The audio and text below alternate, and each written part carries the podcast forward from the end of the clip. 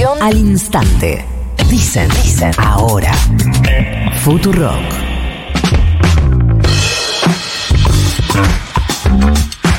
Creo que nunca hemos hablado con él en este programa, pero lo hemos visto bastante dar declaraciones en el último tiempo. Estoy hablando de Iñaki Gutiérrez, que es encargado de la estrategia digital de la campaña de Javier Milei, militante libertario. Iñaki, buenos días. Florencia Halfon te saluda. ¿Cómo te va?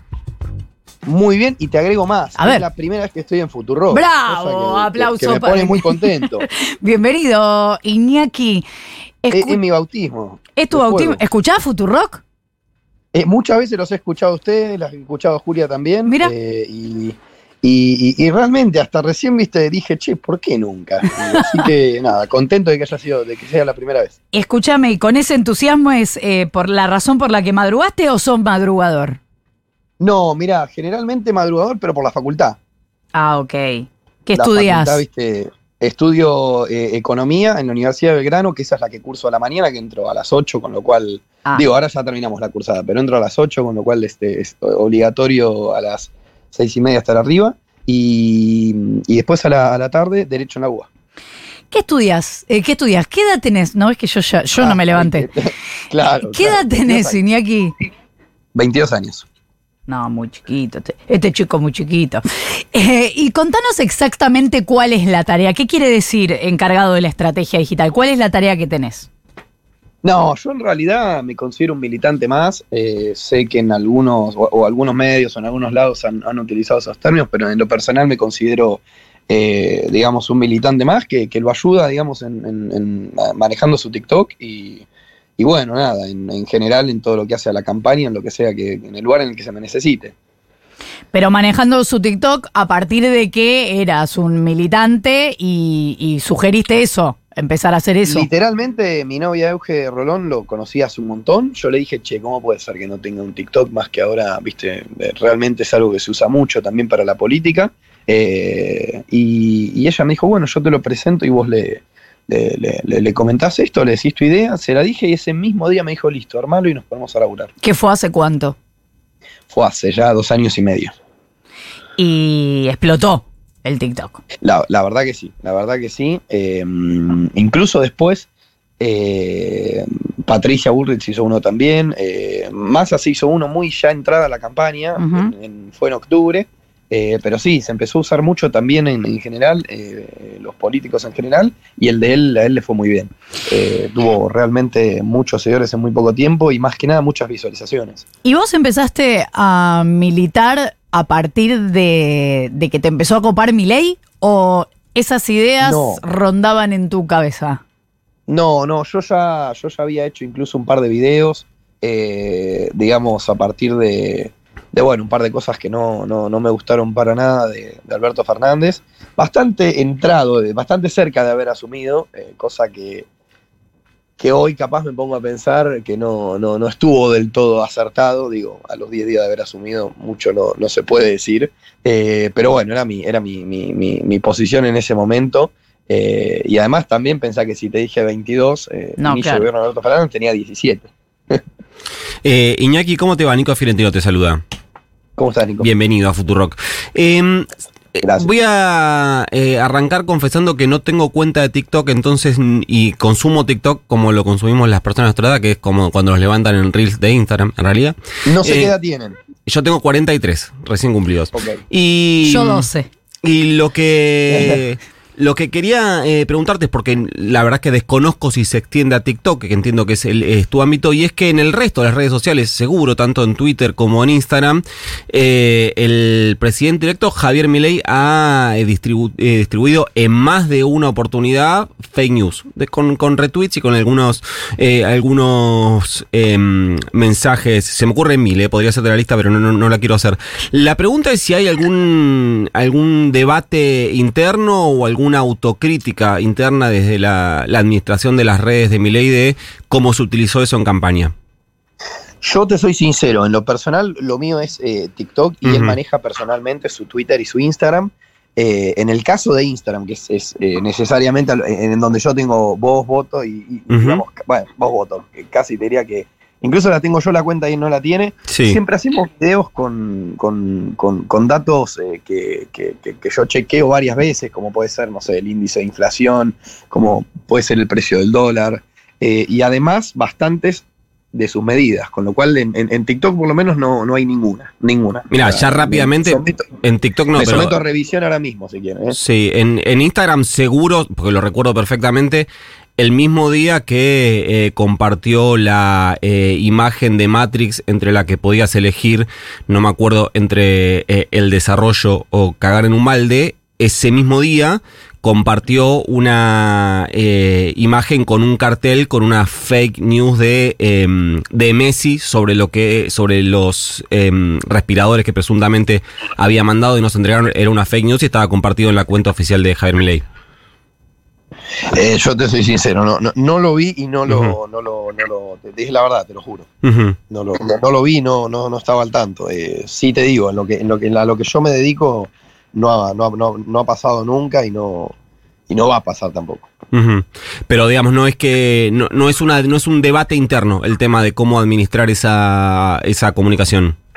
No porque dentro de todo él, él la ha manejado siempre y, y- la verdad que no le ha ido mal, por lo menos en, en- en- en lo que son los, los seguidores, los likes y demás, con lo cual es algo, digamos, que no está a debate directamente porque la maneja él y, y en ese sentido él se siente cómodo y lo hace bien, con lo cual, eh, digo bien para, para Sí. lo que vendrían a ser lo- lo- los parámetros que utilizo yo, eh, que, que, que, que nada, que la red social funcione y puedas ampliar tu mensaje. Eh, Iñaki, hay otra cuestión que, también cruza las, las redes sociales, que es lo que eh, termina paseando, pasando con la validación de, parte de, algunos discursos por parte, a- algo bastante, mm, bastante obvio y que es una administración de las, de las redes sociales que sabemos cómo operan, y es que ciertos discursos se, se validan a determinado nivel por eh, personas con cierta representación y que después eso llevado a las bases terminan en, en ataques de odio, claramente no replicando exactamente lo que dicen los principales referentes, sino con un nivel mucho más grande de agresividad. Para dar un ejemplo muy, muy concreto, cuando eh, Milei dice zurdos de mierda, eso está validado desde una, eh, desde una mm, jerarquía que en las bases se transforma en eh, tipos random, absolutamente, eh, no digo conducidos por Javier Milei, pero que terminan mandando imágenes de Falcon Verde a gente en que, por ejemplo, milita en, en la izquierda. Em, ¿Esto ustedes lo, lo analizan, lo debaten de- em, respecto a lo que se genera desde el propio discurso de algunos referentes de la libertad avanza y cómo eso impacta en su, no en su militancia, pero sí en sus, en sus seguidores en redes sociales? Bueno, mirá, por supuesto que nosotros eh, hemos, hemos pasado todo un proceso en el cual han ido en incremento exponencial eh, el impacto que nuestras declaraciones tienen, el impacto que tienen las declaraciones de nuestros referentes, y en ese sentido eh, se trata eh, últimamente de ser muy cuidadosos, no solamente por lo que decís, sino también yéndolo, llevándolo al plano económico. Una declaración errada puede impactar en los mercados, llevándolo al plano eh, político lo mismo, con lo cual se trata de, y yo por lo menos últimamente trato de dar un mensaje eh, de agradecimiento a quienes nos votaron y de tranquilidad a quienes no, porque al fin y al cabo yo en lo personal me metí en esto porque realmente consideraba que las cosas están mal. Eh, intuyo que, que- que- que ustedes también, pero no veían la solución en Milei sino en masa, pero eh, 40% de pobreza es estar mal y nadie puede decir lo contrario por una cuestión de que no, no, no es un número aceptable. Y, y yo realmente en lo personal estoy tratando de llevar tranquilidad a todo el mundo, de, de- de- de- de apaciguar un poco las cosas, porque eh, la verdad es que la intención mía al meterme acá era que cada argentino que vive en la Argentina o, o- o- o que se haya ido y cada persona que nos viene a visitar todos los años, en cuatro años se encuentre una Argentina mejor. Eh, con lo cual sí, yo, yo estoy tratando de, de que los mensajes sean de tranquilidad, eh, al igual que en TikTok, que sean de, de- de- de- de ir para adelante y no de rencor ni de, ni de odio, cosa de que, de que nada, de Pero- que quienes no nos votaron también se sientan cómodos. Iñaki, esto que vos intentás es porque de alguna manera identificás esto que, que te, que te comento que, que pasaba. Más que nada, lo, sí, sí lo identifico, pero no solamente lo identifico en nuestra fuerza política, con lo cual no, no- no haría responsable a nuestra fuerza política de eso, sí a la política en general. eh, y en es, digo, tengo miles de ejemplos de, de militantes que la han pasado mal en esta campaña. Yo la he pasado mal, a mí eh, se me ha se me ha, digamos, se me ha amedrentado mucho en la calle, pero lo entiendo como parte de, de- de- Ujú. de este juego y ahí es que medio que me puse a pensar, che, ¿es parte o, o- o terminó derivando en esto? ¿Por actitudes nuestras, por actitudes de ellos, por actitudes de, de- de- de- de diferentes fuerzas políticas? Con lo cual me parece que, así como considero a todas las fuerzas políticas responsables de esto, también las considero eh, que, que- que si una persona, por lo menos dentro de cada una, empieza a querer cambiar esto y, y hacer de la política un ámbito más ameno, más amigable, Bien. eh, nada, podemos capaz, viste, convivir mejor. Y sí, porque la de la calle ya es un poco peligrosa. Sí, Eh, eso, eso les iba a decir, hay un momento en el que ya lo que, una cosa es recibir una, una amenaza de muerte en las redes sociales. bueno, que tampoco es está buena persona igual. No, pero digo, puede ser una persona que haya, eh, se haya enojado en ese momento, lo hizo por la anon- anonimidad de las redes, eh, en cara no lo haría y otra es cuando en cara ya, ya capaz, no sé, se te pegan al auto o, te evitan algo en la calle y vos estás solo y caminando, viste, que, que decís, che, no sé si doblo acá en la esquina y pasa algo. Ahora, Iñaki, em, durante, te diría, el tiempo que lo conocemos a, a Javier Milei, en, el tiempo que ha dado entrevistas en los medios, ha sido muy crítico del gobierno de Mauricio Macri, ha sido muy crítico de la gestión de Toto Caputo. ¿Qué te pasa con ahora las negociaciones o la posibilidad de que muchos de los funcionarios del gobierno de Mauricio Macri o el propio Macri esté participando de las negociaciones sobre cómo se va a armar el gabinete? Bueno, yo creo que responde también a que mm, Javier, dentro de lo crítico que fue, y es por eso que, que también, eh, digamos, encara una, una experiencia electoral fuera de la estructura de Juntos por el Cambio, eh, y no lo hace adentro, eh, en una paz o, o algo por el estilo, eh, pero él en declaraciones, digamos, eh, en el último tiempo reconoce muchos aciertos por parte de Macri y también muchos errores, y reconoce también eh, varios funcionarios como funcionarios muy muy potables, incluso para, eventuar, para, eh, para eventualmente integrar un gabinete.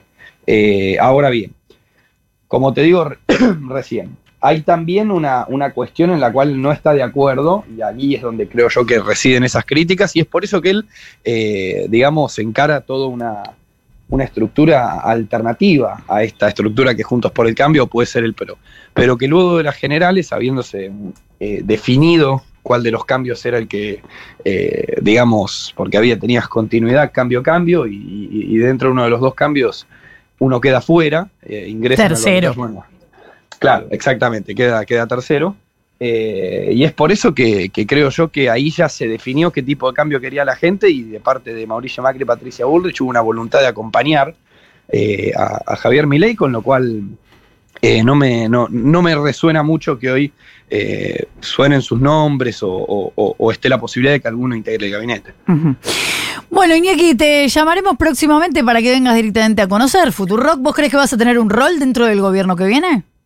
Bueno, es, muy, muy, muy correcto el término que usás. Un rol sí, un puesto no lo creo. eh, eh, porque en lo personal quería de alguna manera eh, empezar ex- esta experiencia eh, un poco sin formar parte de lo que tanto se criticó de la libertad de avanza, que es de la casta o de, o de cobrar del Estado, con lo cual me parecía prudente predicar con el ejemplo. Así que sí, un rol sí, un cargo o un puesto ya no. Bueno, igual no labures gratis, una recomendación que te doy doblándote en edad. Iñaki Gutiérrez, militante libertario a cargo del TikTok de Javier Milei. Gracias por habernos atendido. No, muchas gracias a ustedes, chicos. Un abrazo grande. Otro. Ocho y media de la mañana, 24.6, la temperatura de la ciudad de Buenos Aires.